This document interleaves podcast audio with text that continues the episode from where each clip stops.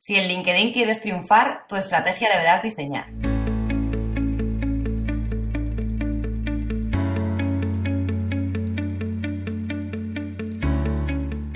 Hola, ¿qué tal? Bienvenida, bienvenido a Paradises, el podcast del equipo de Marketing Paradise.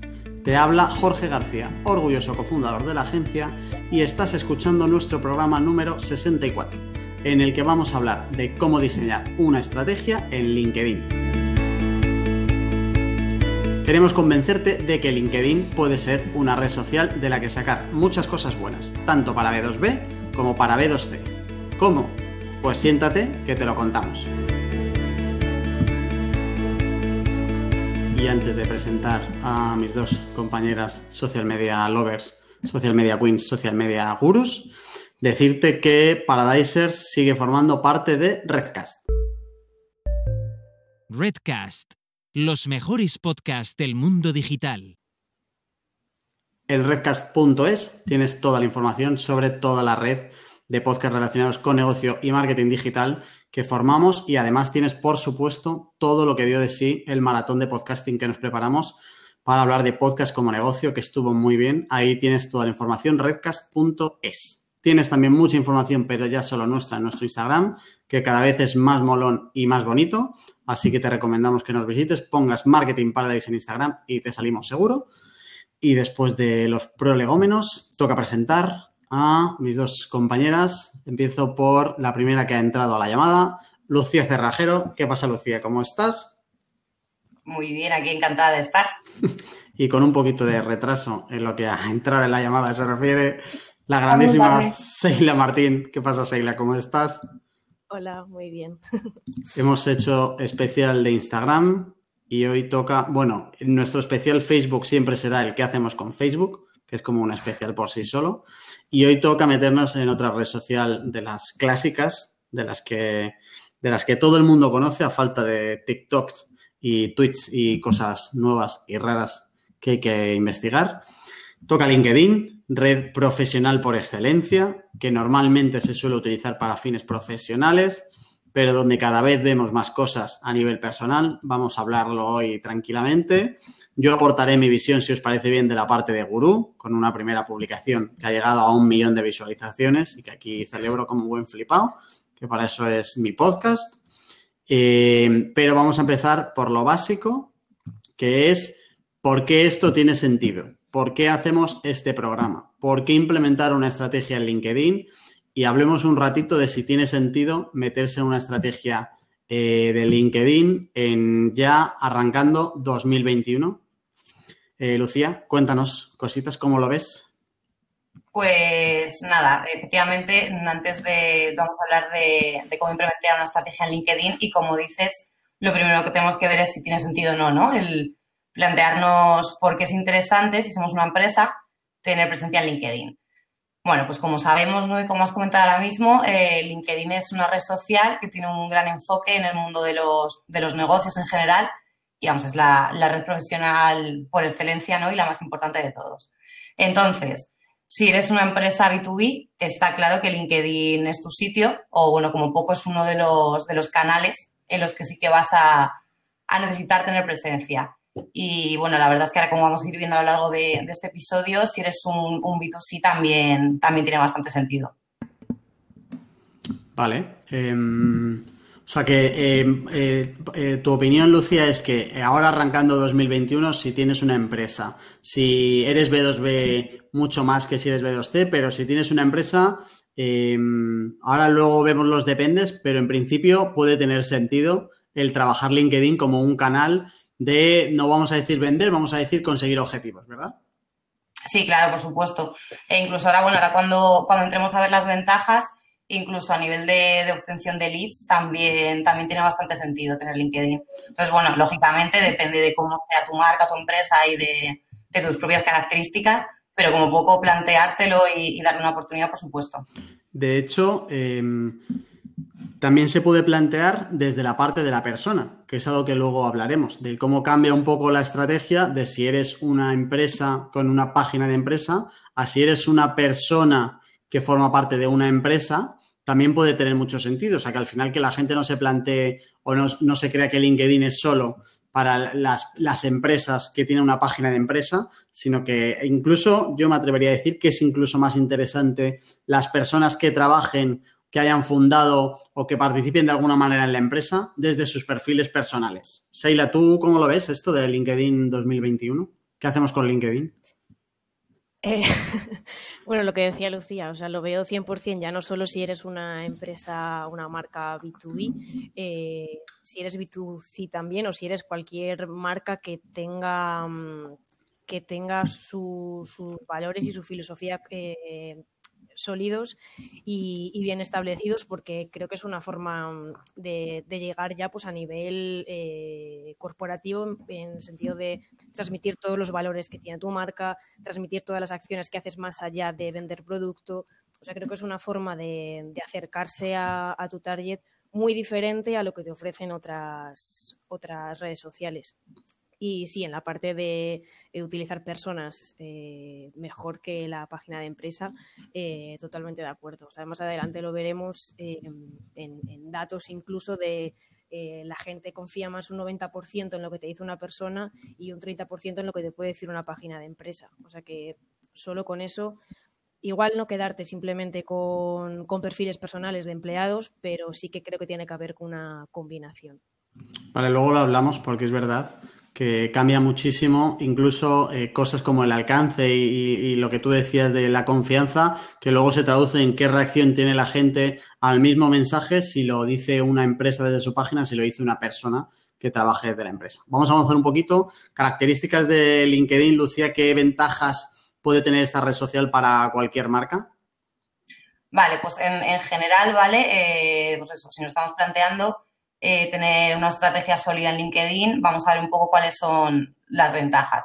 Eh, lo vamos a tratar un poco como ventajas que a priori nos ofrece LinkedIn. Sí que es cierto que ahora vamos a ir viendo que, otras redes sociales también podemos eh, ver estos aspectos ¿no? en, reflejadas en ellas, pero en especial LinkedIn es, muy, es el lugar para, desarrollar este tipo de, acciones que vamos a ver. ¿Vale? Podemos hablar de tres grandes en general que es a la hora de construir la reputación digital como empresa de tu marca, ¿no? Un poquito lo que estaba comentando Seila de los valores, los pilares sólidos y toda esa parte de, pues sí, como de valores. Eh, cuanto a reputación digital, es también el lugar donde encontrar partners estratégicos y lo que decíamos de la obtención de leads. Entonces, bueno, en cuanto al, al tema de la mejora del brand awareness y demás, de la reputación digital, pues eso, LinkedIn es lógicamente una, es precisamente la, red social laboral, por lo que va a ser el canal perfecto eh, para mostrar a toda esa audiencia también profesional que se encuentra lo que es todo tu conocimiento empresarial, eh, cuáles son las prácticas que desarrollas en tu marca y todo ese tipo de, contenidos, eh, mostrarlos desde una posición como, experto en tu sector. Entonces, ya te digo, el tema de, la reputación digital en ese sentido. Luego, lógicamente, eh, va a ser un, pues, eh, en, base a todo este contexto ¿no? de, profesionales, va a ser el lugar ideal para poder contar con, encontrarnos con partners estratégicos. Porque, claro, si tú eres una empresa experta en tu sector y estás en LinkedIn, eh, como tú va a haber un montón de empresas, ¿no? Que, bueno, pueden estar relacionadas o no con tu sector, pero, pero es un canal ideal para poder poneros en contacto y, y de ahí, pues, eso, poder salir alianzas, poder sacar proyectos. Eh, perfecto. Y bueno, como tercera Uy, perdona. No, no, dale, dale. Sí, que nada, y como tercera ventaja, lo que decíamos del tema de obtención de leads. Que lógicamente en otras redes sociales eh, también, también podemos obtener leads, ¿no? Y, supongo que gran parte de nuestra estrategia, o por lo menos el, punto final, el foco final, va a ir siempre puesto a eso. Pero en LinkedIn, eh, vamos, hay un, estudio que sacó HubSpot hace poquito, bueno, en, mayo, hace poquito relativamente, eh, daba datos de que es un 277% más eficaz a la hora de generación de leads que Twitter o Facebook, por ejemplo. Entonces, esto es una barbaridad y, lógicamente, es un, dato que nos, reafirma completamente en, en, que es una buena opción LinkedIn para nuestra empresa. Claro, em, al final, o sea, va a depender luego mucho como de las características que tenga tu público para conseguir esos porcentajes, pero al final la ventaja máxima de LinkedIn, o si yo lo pudiera resumir lo que has comentado, es que es como la red eh, social perfecta del networking, ¿no? El clásico networking de toda la vida, donde tú ibas a un evento y conocías a gente del sector, al final de ahí lo que podías sacar es uno, que te empiecen a conocer un poco más y mejor y que digan, oye, pues mira, pues este tío tiene pinta de que sabe de lo que habla, me ha contado un poco lo que hace, tiene buena reputación, encuentras gente con la que colaborar, de, oye, coño, pues tú haces esto y nosotros a veces lo necesitamos, pues entonces, ¿por qué no hablamos y conseguimos un poco una colaboración, sacar algún acuerdo, algún proyecto, etcétera? Perfecto. Y luego la obtención de leads, de, oye, pues nos ha salido tres potenciales clientes que necesitaban lo que nosotros ofrecemos y ha sido perfecto. O sea, el clásico antes cuando... Eh, me iba a meter un poco como, bueno, sí, cuando los carcas nos, me voy a meter dentro por si acaso, cuando los carcas nos repartíamos las tarjetitas en los eventos, eh, y, más este año que de eventos bastante pocos, eh, pues es un poco lo que ahora debe pasar en LinkedIn, siempre teniendo un poco de cuidado. Que imagino que luego lo hablaremos, pero que quiero dejar claro que LinkedIn no va de empezar a, atosigar a todo el mundo por privado, de hola, ¿qué tal? Eh, gracias por aceptarme la conexión, eh, aprovecho para contarte y te meten una parrafada de copiar y pegar, eso no es. O sea, igual que cuando tú estabas en un evento de networking, no te acercabas a alguien y le interrumpías cuando estaba hablando y le quitabas el corazón de la boca para que te contara, oye, ¿qué necesitabas y qué presupuesto tienes? Como eso no pasa en el mundo real, no lo pases a LinkedIn, porque entonces le vas a echar la culpa a LinkedIn y la culpa no la tiene LinkedIn, la tiene la manera en la que tú lo estás usando. LinkedIn tiene un montón de cosas porque gracias a LinkedIn puedes llegar a perfiles profesionales que de otra manera sería muy complicado. Y aquí hablo sobre todo de perfiles que están como en, un C-level, ¿no? Alguien que sea un director de operaciones o el responsable de una empresa, el director de marketing, puede ser muy complicado de llegar eh, antes de LinkedIn. ¿Qué hacías? Le escribías al formulario de contacto de la empresa, eso se iba al limbo. Gracias a LinkedIn, si tú lo haces bien, puedes llegar a conectar incluso de manera involuntaria, en el sentido de que no necesitas tú ir proactivamente a escribir a un perfil concreto, sino que puede ser ese mismo perfil el que llegue a lo que tú vayas publicando para que cuando llegue el momento surja la magia y entonces diga, coño, pues el chico este, que no para de subir contenido relacionado con mm, lo que sea, parece que sabe del tema, ahora que yo lo necesito, voy y lo recupero. O sea que es una oportunidad muy buena. Lo único que eh, hay que hacer caso a Seila y a Lucía, que nos van a contar cómo se hace esto, para de verdad respetar primero el canal y luego exprimirlo al máximo. Yo creo que una de las cosas que dices, por ejemplo, que, mm, eh, que es muy. Que pueden llegarte de forma indirecta, creo que también LinkedIn es de las, de las pocas que muestran tanto el contenido en el que han interactuado tus, tus contactos. O sea, por otras, en Instagram antes podías verlo en el corazoncito que te salía quién daba like a quién, pero poco más. En Twitter sí lo comparten y hacen retweet y tal pero mm, al final en LinkedIn te aparece la publicación con la que han interactuado tus contactos como si fuese una más de tu timeline. Y tú como gurú lo sabrás que por eso ha llegado a tantísima gente.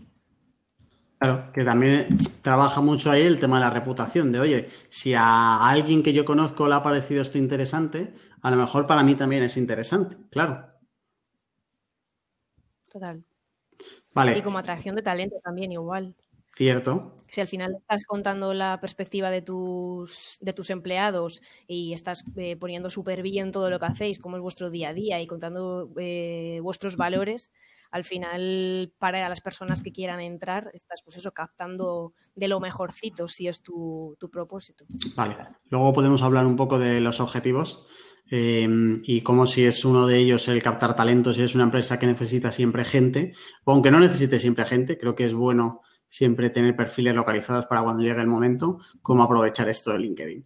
Em, las tres ventajas estas, Lucía, en realidad nos vale para B2B y para B2C como en general, o sea que al final puedes conseguir también obtención de leads, em, sea una empresa o sea un cliente final.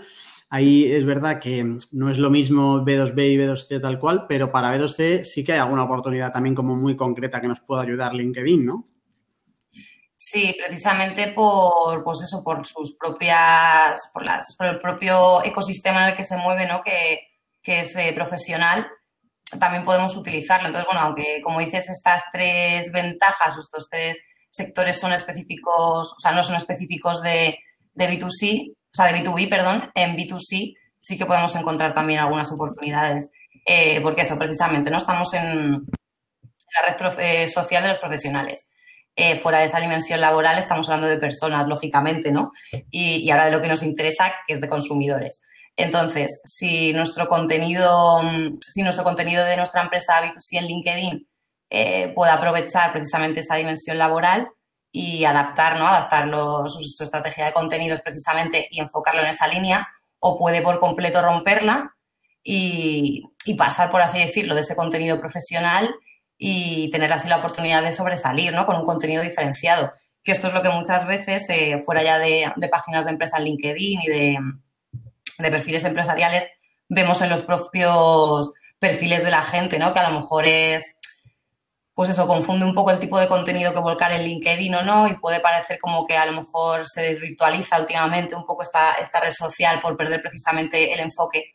Pero si se trata de una empresa, estás ahí teniendo una oportunidad de impactar a tu público, ¿vale? Que, es profesional y, es consumidor y tendrá otras características, eh, de impactarlo en un, en un, entorno en el que no se espera. Entonces, esto, esto se puede aprovechar. Y luego, por otro lado, eh, lógicamente, bueno, lo que hemos hablado antes, ¿no? De que es, una, un lugar específico LinkedIn del que poder hablar como desde una posición de espectro en el sector, eh, lógicamente con todos estos contenidos lo que estás haciendo es humanizar la empresa, ¿no? Eh, al volcar eso, la dimensión social de la empresa y los valores que van a ser contenidos que vas a tener que, hacer en LinkedIn, eh, todo el tema de logros profesionales de miembros del equipo, todo lo que sea relacionarlo con la cultura empresarial, permite a las empresas mostrar ese lado empresarial, pero más humanizado, ¿no? Y, lógicamente LinkedIn es el mejor lugar para hacerlo. Vale. Em, o sea, al final yo creo que sí que es verdad que tiene como mucho más foco B2B, pero es verdad que la parte B2C te puede dar cosas porque al final no es que no hay una empresa que entre como tal, como si fuera un ente vivo, sino que al final hay gente que trabaja en empresas y que luego llega a LinkedIn para hacer conexiones profesionales o lo que quiera, incluso de manera individual, o sea que podría tener sentido. Em, vale, venga, pues si ya tuviéramos claro que LinkedIn tiene sentido para nosotros, el siguiente paso es eh, montar una estrategia desde la que arrancar. Eh, Seila, cuéntanos un poco qué podemos qué debemos tener en cuenta qué fases tenemos que seguir antes de meternos a publicar en LinkedIn a lo loco y a darle a interesados los comentarios a todo lo que nos sale. Vale. Em, a ver, en realidad las partes de la estrategia en LinkedIn son eh, muy parecidas a las de la estrategia en cualquier red social. Lo que pasa que aquí tienes que tener en cuenta pues, las peculiaridades del canal. Em, por empezar, habría como una fase de, investigación em, que, como digo, es común a todas las estrategias y a la que, ya le he dicho creo alguna vez en otro podcast, pero creo que a veces es incluso a la que más tiempo le tienes que dedicar Em, en la que tienes que, pues eso, recoger toda la información que, que, creas y que consideres, tanto del sector en general como eh, de, qué se está hablando en LinkedIn, tanto a través del buscador o a través de, hashtags, puedes hacerte un poco una idea de qué movimiento hay en el, en el canal sobre tu, sobre tu sector. Eh, puedes ver mm, cuáles son los perfiles más activos en tu sector, si son directivos, si es gente que está empezando. Eh, un montón de información que puedes recopilar y ahí en un borrador eh, hacerte pues, un esquema principal para tener un punto de partida y, empezar a establecer eh, por, dónde, por dónde arrancar y, a partir de, qué información tienes que empezar a, construir. Entonces, en este sentido, sí. En, esta eh, parte has dicho algo que me parece como lo mejor que tiene LinkedIn, que es el buscador.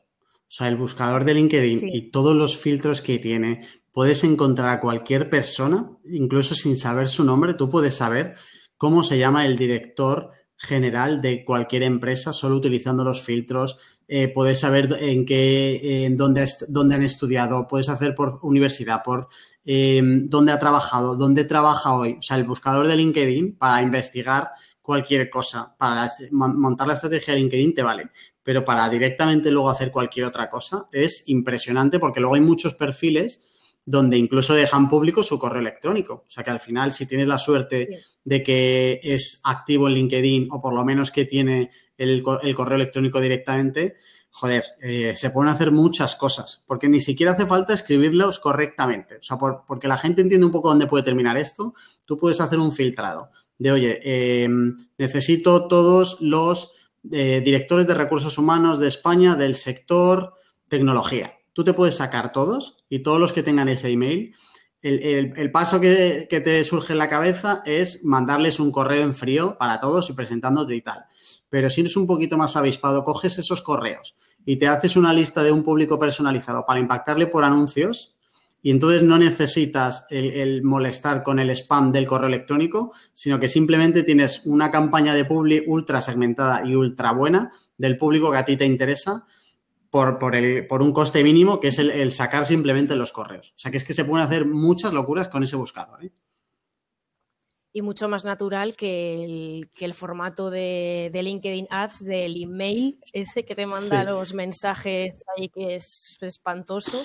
Eh, pues mira, una forma mucho más natural y también el buscador luego te sirve para eso que decíamos de que tengas eh, como aliados a, empleados, puedes buscar otras empresas eh, a ver cómo trabajan esa parte también desde, desde los perfiles de sus empleados. Mm. O sea que sí, toda esta parte de, de, punto cero, de punto de partida y de investigación, tienes mucha info para sacar ya solo dentro del, propio canal. al final hay que tener en cuenta también que lo normal es que cualquier empresa B2B y nosotros lo sabemos porque es que somos B2B, eh, no tienes un público muy amplio. O sea, al final, muy pocos B2B tienen como público a todas las empresas del país. No tiene sentido. Normalmente es que filtres de alguna manera, por tamaño, por características, por, lo que sea, ¿no? Puedes tener, te dediques a lo que te dediques, incluso aunque tengas un SaaS que vaya al B2B, te, interesa más, te interesarán más unas empresas u otras. Tiene sentido. Entonces, claro, no plantees estrategias que vayan a público masivo en general, de oye, voy a mandar un mensaje privado a todo el mundo porque puedo, sino que tendrás que ir encontrando eh, cómo encontrar eh, la manera de llegar exactamente al público que tú necesitas. Y eso, el buscador de LinkedIn y LinkedIn en general con otras historias, es perfecto para conseguirlo. Sí, total. Y en este sentido también que podemos ir como un poco al, siguiente punto de, de la estrategia, eh, te sirve también, pues eso, para lo que decíamos, de analizar tus competidores, pero ya no solo los competidores directos de tu negocio o los competidores indirectos, em, pero que se dirigen a tu mismo target, que estos pues seguramente los tengas claros de antes y ya los tengas identificados. Y si están en LinkedIn, son los en los que te tienes que fijar sí o sí. Em, también es importante fijarte en perfiles y otras páginas relevantes en el sector que a lo mejor no son directamente tus competidores, pero que, em, que son como los influencers de LinkedIn, digamos, en ese sector. O sea, perfiles, pues eso, desde personales hasta otras páginas que a lo mejor no, pensabas que, em, que estuviesen haciendo una labor tan potente en LinkedIn. Y, para esto eh, me parece súper útiles los hashtags que antes nos estaban utilizando mucho y ahora LinkedIn cada vez le da más protagonismo. Creo que utilizando los hashtags puedes, pues eso, también tener muchísima información, sobre todo, pues, de, qué temas concretos se están hablando y de quiénes son las personas que están un poco liderando la conversación en, pues eso, en esos temas concretos. Entonces, en esta parte de analizar a tus competidores, eh, aparte de seleccionar bien los perfiles en los que te quieres fijar em, y en ver a lo mejor otras cosas como la frecuencia de publicación o cuántos contactos tienen, que no me parece tan relevante, creo que lo más importante es fijarte en el tipo de contenido que, que publican y en quién interactúa con ellos. También, pues eso, ya que puedes ver el cargo, en qué empresa trabajan, te va a ayudar muchísimo a ver qué perfiles podrían estar interesados con el contenido que tú vayas a, a publicar. Em, y luego, con esto, parte, eh, o sea, con esto teníamos un poco de toda la información que puedes eh, coger antes de empezar a plantear tu estrategia, ¿no? Que sería un poco de recogida. Em, de ahí habría que sacar, que es lo que solemos hacer nosotros para que la gente sepa un poco qué hacer con esto, porque si no al final lo que hacen es hacerse las tablas estas de eh, pones en una fila el nombre del competidor y luego número de seguidores en publicaciones que no sé qué. Al final lo que tienes que hacer sobre todo es cosas que están haciendo bien o que tú creas que les están funcionando y cosas que están haciendo mal, para ahí luego incorporarlo a la tuya. Sí, o sea, y sacar información, pues eso, eh, o sea, tanto del tema como de los formatos que estén utilizando y que veas que les funcionen mejor. Eso, sobre todo analizar pues el tipo de contenido y qué es lo que están haciendo, más que cuántos seguidores tienen o dejan de tener. Evidentemente es importante porque si tienen muchos seguidores, pues probablemente es porque algo estén haciendo bien, pero, pero sobre todo fijarnos en eso, en el tipo de contenido que les funciona mejor. Yo una cosa... Em, Ay, perdón. No, que aparte de lo que estábamos diciendo, lógicamente tú sabes cuáles son tus competidores, ¿no? Y los vas a, buscar en LinkedIn y demás. En las propias estadísticas de LinkedIn, eh, LinkedIn, si eres una página, ya te pone, mm, vamos, ya te, ya te muestra unos competidores en los que te puedes tú mirar, que también es interesante, yo creo, a lo mejor como punto de partida. Que puede ser que no los tengas contemplados porque en, el mundo físico no, no sean tus competidores, pero sí que lo sean en el ambiente de LinkedIn. Sí, tanto eso, tanto para analizarlos en este punto de partida como para luego ver resultados y compararte, eh, esta parte de, info que te da LinkedIn es súper interesante también. Vale, eh, luego como segundo punto, ya metiéndonos un poco más en, tu propia estrategia y en, tu marca como, centro de, de, la presencia en LinkedIn, tendrías que establecer unos objetivos. Eh, ya tendrás algo en la cabeza de por qué te apetece estar en LinkedIn, pero mm, es importante que, lo bajes y lo definas eh, al máximo posible para luego pues, ir sabiendo que lo estás haciendo bien. Em, tenemos el episodio 4x08 de analítica para social media, que está muy detallado toda la parte de analítica de redes sociales y cómo, qué objetivos eh, convienen más según el canal y, cómo detallar y establecer nuevos KPI que, puedes escuchar para, ampliar toda esta información.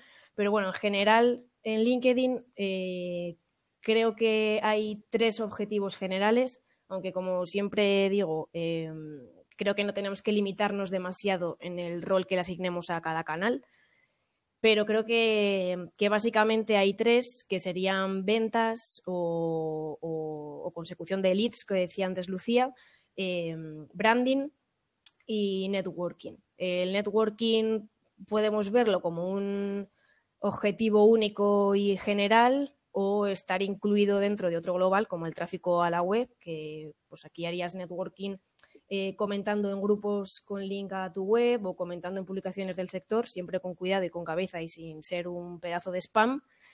Pero mm, al final estarías haciendo networking dentro del objetivo general de, de ventas o de consecución de leads o de tráfico. Y dentro del propio de branding también puedes hacer networking como parte de ese objetivo, que al final pues interactuar con otras personas em, y establecer relaciones con profesionales del sector te da visibilidad y ayuda a que se reconozca tu marca, etcétera.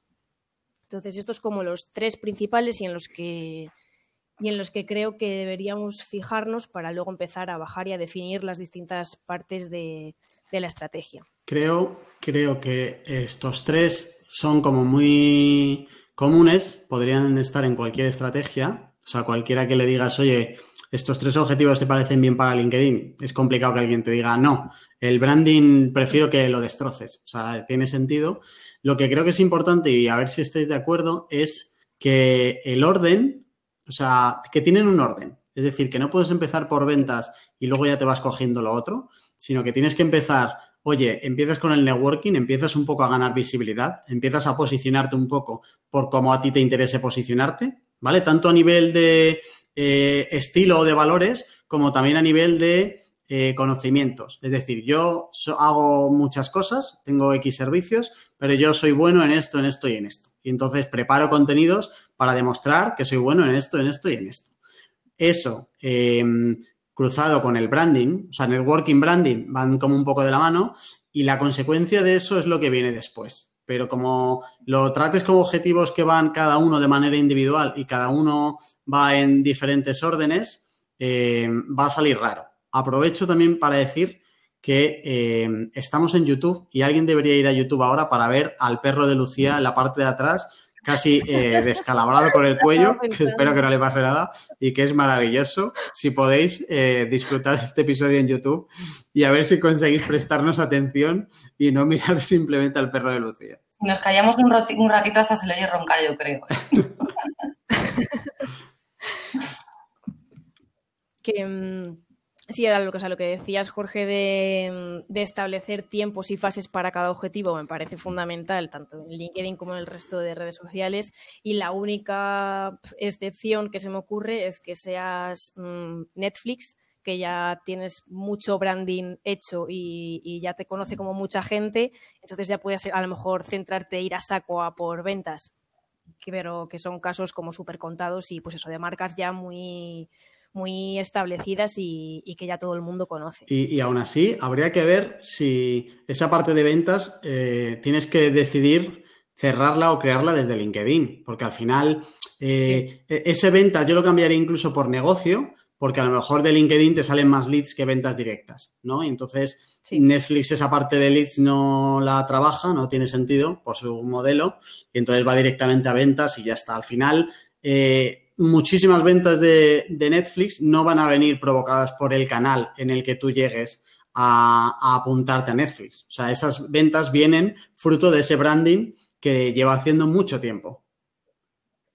Sí, o sea, de hecho, por ejemplo, en el caso de Netflix y de muchas marcas grandes, creo que el, objetivo y el, y el, papel principal de LinkedIn en, pues eso, en sectores como, como el de Netflix, que, son, que hay muchísima competencia, creo que precisamente eh, es un caso de los que comentaba antes Lucía de B2C, que, mm, que, se diferencia pues, por contar todas las acciones que hace y toda la presencia que tiene en sitios más allá de las series que que emite o de las pelis que, emite. Entonces, por toda esa labor corporativa, eh, este es un caso en el que, en el que aprovechar LinkedIn de, esta forma. Em, luego, como decía, estos eh, de consecución de leads, branding, networking, tal, tal, son como objetivos más generales, pero como decíamos en aquel episodio 4x08, eh, esto hay que, hay que bajarlo, definirlo y convertirlo en, objetivos SMART o KPI, que para esto pues, te fijarás en métricas eh, dependiendo de, de, los objetivos generales que te hayas marcado. Eh, ya sea número de visitas a la web o número de leads, la interacción con el contenido. Eh, importante aquí, como decíamos también en aquel episodio, los comentarios siempre serán más importantes que las recomendaciones.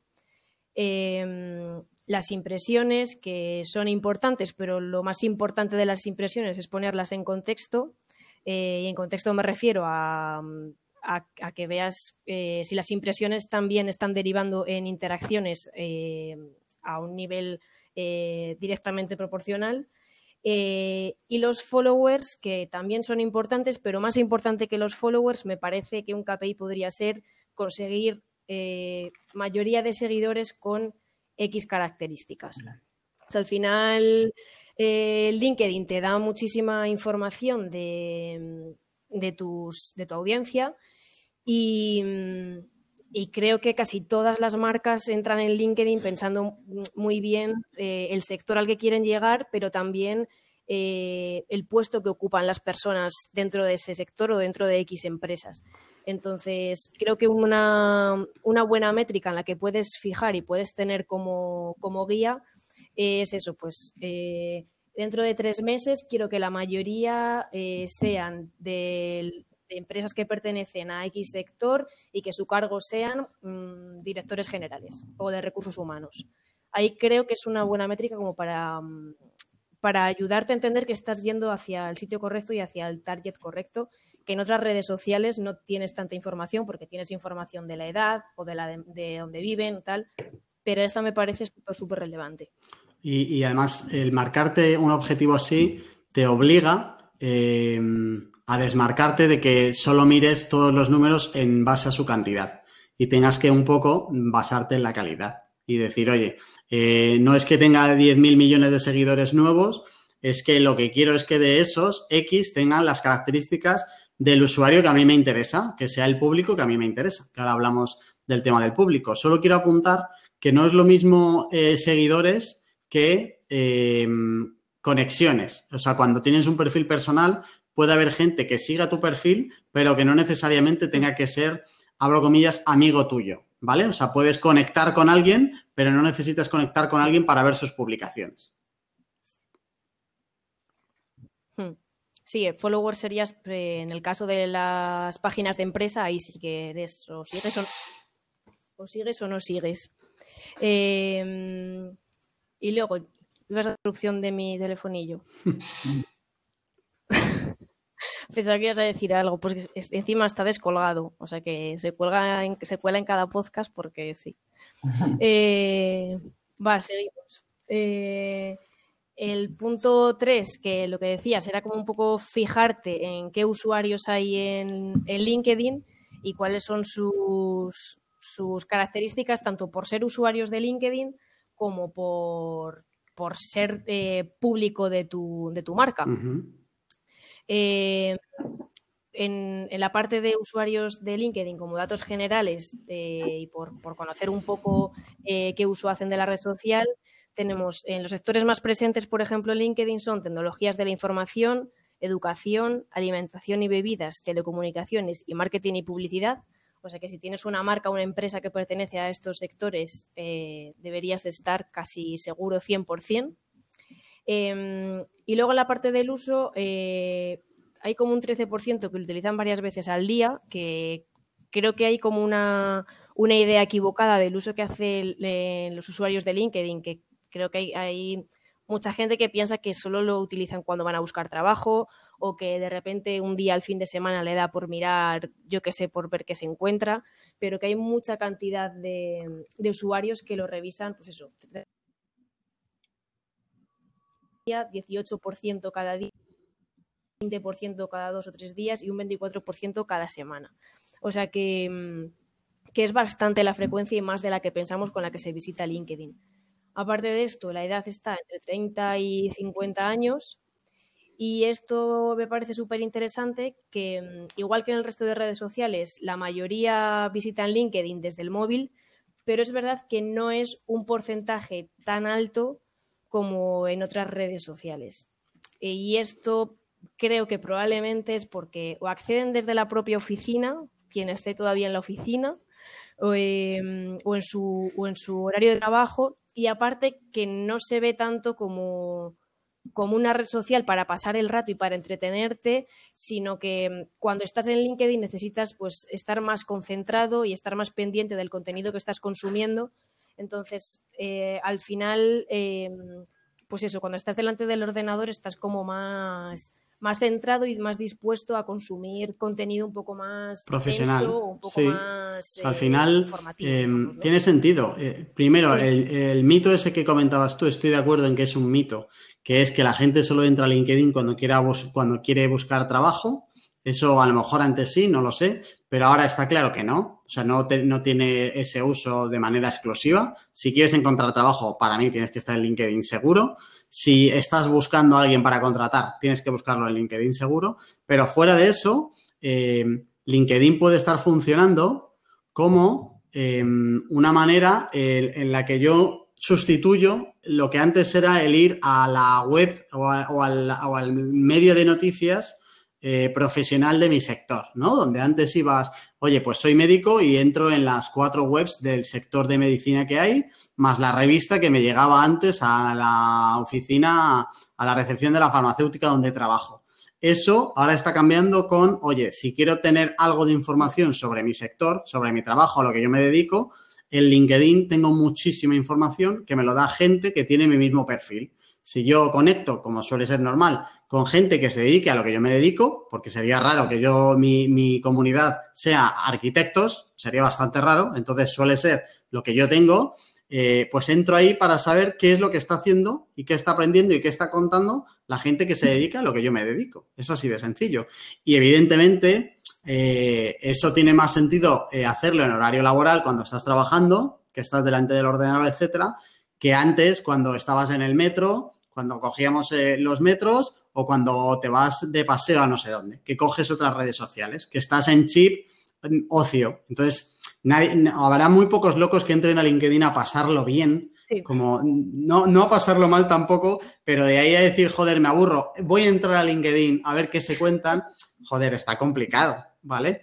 Pero eso no significa que no te esté dando cosas de que cuando estés trabajando entres un rato a ver en LinkedIn qué hay, qué cosas hay nuevas, porque es verdad que si te, si te curras un poco las conexiones que tú tienes, eh, puedes tener una fuente de información profesional muchísimo mejor que cualquier otra posible. O sea, eso te puede dar muchísimas más cosas buenas para aprender para tu parte profesional que, que cualquier otra web que, a la que puedas entrar en el día a día, seguro. Por lo menos en lo nuestro, seguro.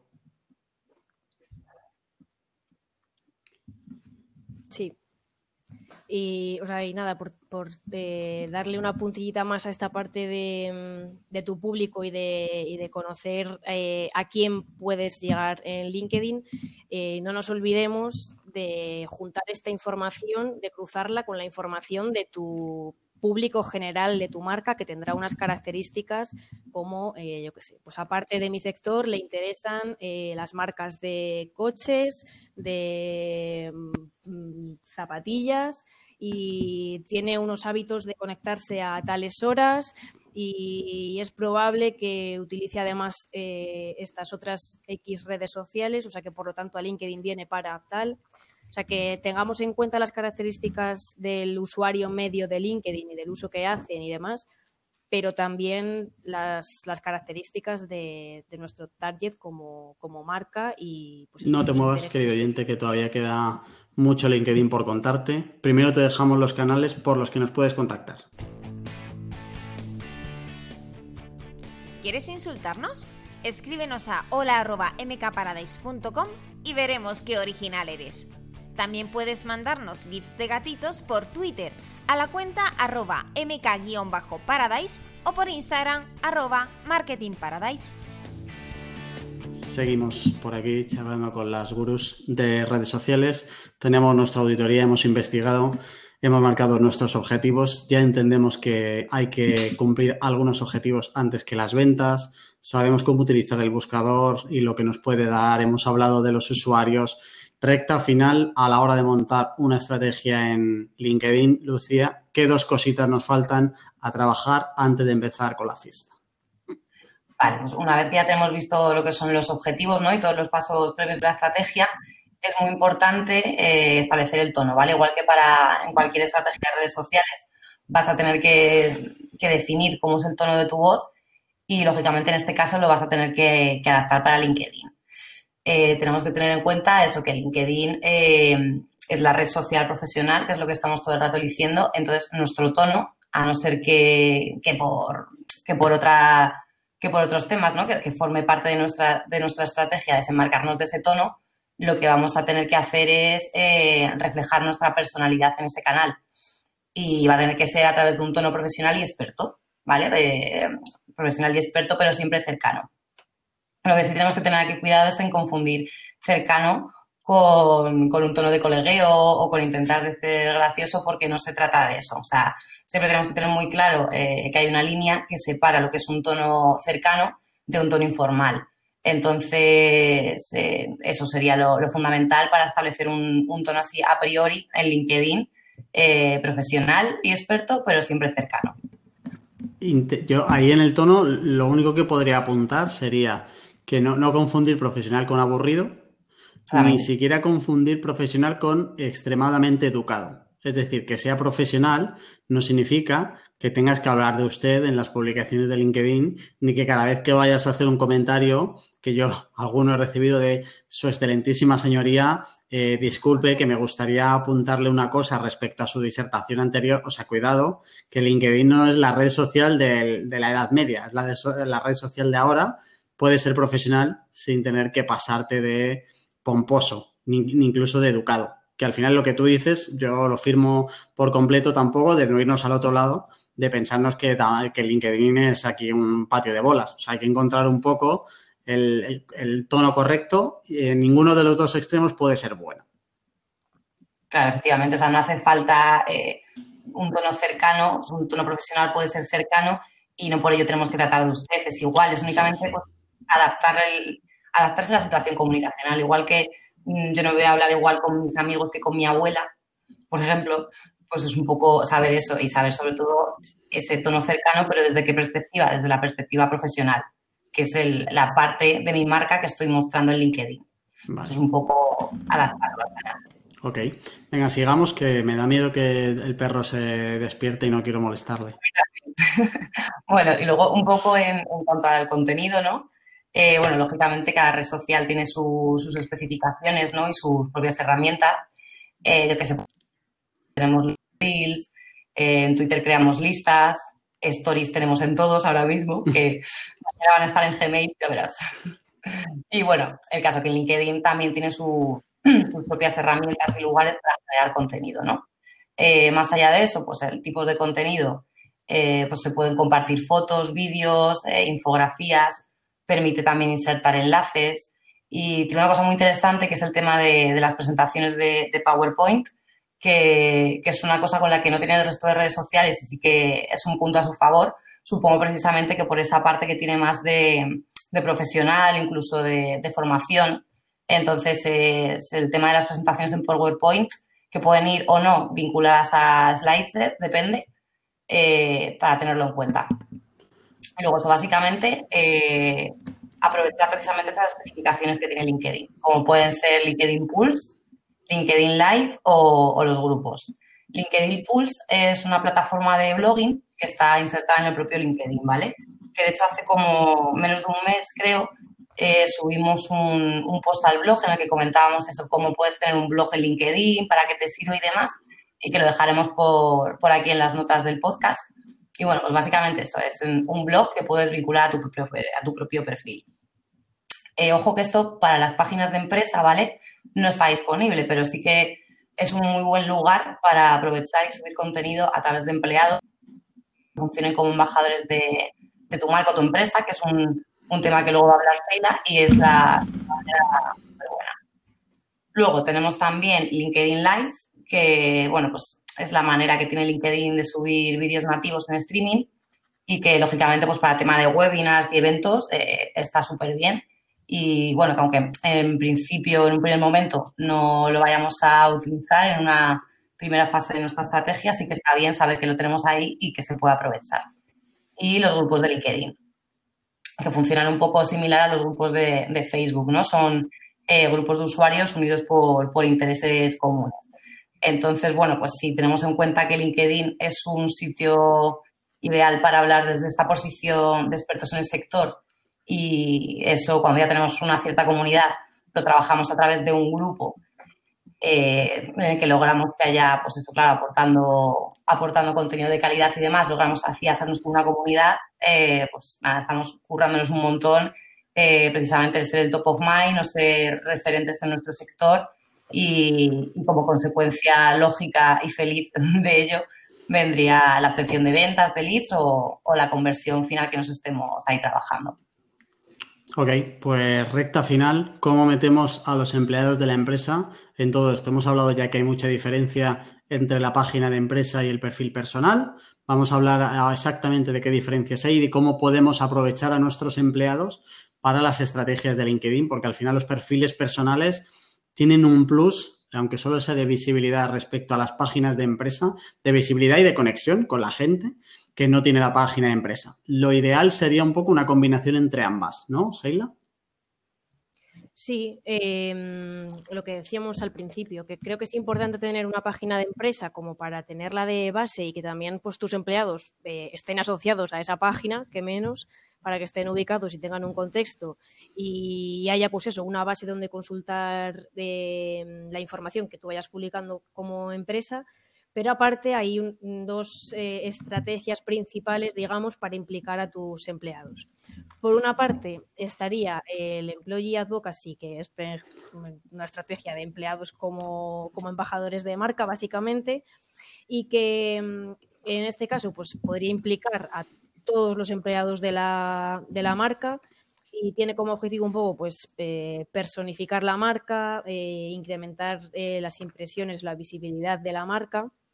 Y por otro lado estaría el social selling, que este sí está más enfocado a la venta y que por lo tanto pues tendría mm, como embajadores o como protagonistas eh, a perfiles comerciales o, a un CEO muy implicado en la venta y que, esté dispuesto pues eso a, utilizar LinkedIn como un canal de venta y en el que establecer conexiones mm, pues eso prácticamente a diario.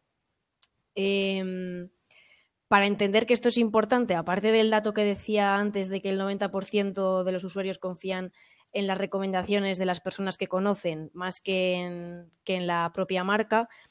Hay otros tres datos que he encontrado que me parecen súper interesantes. Uno es que los empleados tienen de media 10 veces más conexiones en redes sociales que las empresas. Otra, que los mensajes de marca se comparten 24 veces más si son difundidos por los empleados.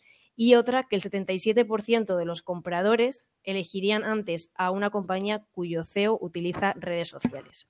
O sea que creo que con estos datos queda súper claro la importancia de los perfiles personales versus eh, el perfil de empresa.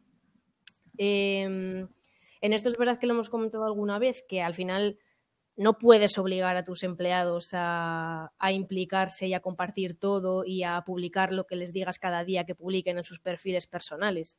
Entonces, creo que esto tanto para el, eh, más para el employee advocacy, yo creo que para el social selling, porque al final el social selling es como una parte de, de, pues de ventas y del departamento comercial que podría estar eh, dentro de sus, de sus funciones y ser un canal más, como puede ser otro que utilicen eh, como el email. Pero en la parte del employee advocacy eh, creo que es importante formar un poco a los empleados, ¿no? darles pues, unas guías de la importancia de las redes sociales para la empresa, de, cómo pueden ellos ayudar a que la estrategia eh, tenga éxito, de, los beneficios que van a obtener también un poco por, participar en esto y por eh, publicar cosas de la empresa y, hacerse eco de lo que va saliendo. Em, invitarles a hacer una consultoría de sus perfiles para optimizarlos al máximo. O sea, al final, pues eso, intentarles eh, educar y hacerles ver la importancia de que estén implicados en esta estrategia y que sean ellos un poco de forma natural eh, los, que, los que decidan eh, ser embajadores y hacerse eco. Esto hay una cosa que eh, ahora se hace mucho últimamente, que es gamificar y dar premios a quienes más interactúan con el premio, perdón, con, el, con, con las publicaciones que me parece súper súper correcta, pero con un poco de conocimiento y estableciendo bien cuáles son los, los objetivos y, no dejándolo simplemente en quien más interactúe con esta publicación em, se lleva X premio o X experiencia o lo que sea. Creo que tiene más sentido em, el, el premiar una vez has elegido a perfiles que pueden ser protagonistas en tu, en tu estrategia de, de, embajadores, de, empleados como embajadores, perdón. Em, entonces, eso, una vez ya has em, formado a tus empleados y ya saben la importancia que tienen las redes sociales para la empresa y cómo ellos pueden ayudar y, cómo se puede beneficiar su marca personal, creo que tendrías que em, elegir a X perfiles para que sean protagonistas y a los que mm, monitorizar y ayudarles más e impulsarles más con contenido que pueden publicar. Em, y aquí, en el caso del social selling, decíamos que eso está como más cerrado y son eh, comerciales y tal, pero en el caso del employee advocacy mm, puede ser muy variado, o sea, pueden ser de diferentes departamentos, pueden ser directivos o puede ser eh, gente a lo mejor de un cargo más intermedio y aquí, pues eso, fijarte en lo que te interesa. A lo mejor te interesa eh, ver perfiles que en general estén activos en otras redes sociales o que ya hayan demostrado interés e implicación en tus redes sociales o elegir aquellos que tienen más contactos. Aquí ya seleccionar a los que creas y em, pues eso, hacer como un seguimiento más eh, cercano con estos perfiles. Definir si van a ser también embajadores para siempre o irás rotando y premiando a los que mejor lo hagan, que aquí es donde digo que veo más sentido a lo mejor eh, la gamificación. Y, nada, pues eso, al final es un proceso de concienciar a los empleados eh, e implicarles poco a poco y hacer un seguimiento y tenerlos como un canal más eh, que monitorizar y que, y que analizar. Que en este punto hemos hablado muchas veces de Health Analytics, que es una herramienta como para analizar perfiles personales sin tener que entrar en el perfil personal de la persona. Y, creo que para, este, para estas estrategias viene muy bien. Te vamos a dejar en las notas del programa el enlace a la herramienta, que funciona muy bien para así poder sacar los datos de los empleados eh, con los que haces cosas en LinkedIn sin tener que entrar en el perfil de los empleados y así cada uno tiene su parcela y listo. En mkparadise.com barra paradisers. Tienes eso y tienes todas las notas de este programa que termina hoy, que termina ya. Eh, gracias Lucía, gracias Sheila. Gracias. Y gracias a ti, oyente, uh, por seguirnos una semana más. La semana que viene tenemos más. Así que si no lo has hecho ya, suscríbete a Paradisers para poder decir eso de yo ya les conocía antes de que fueran famosos. Hasta la semana que viene.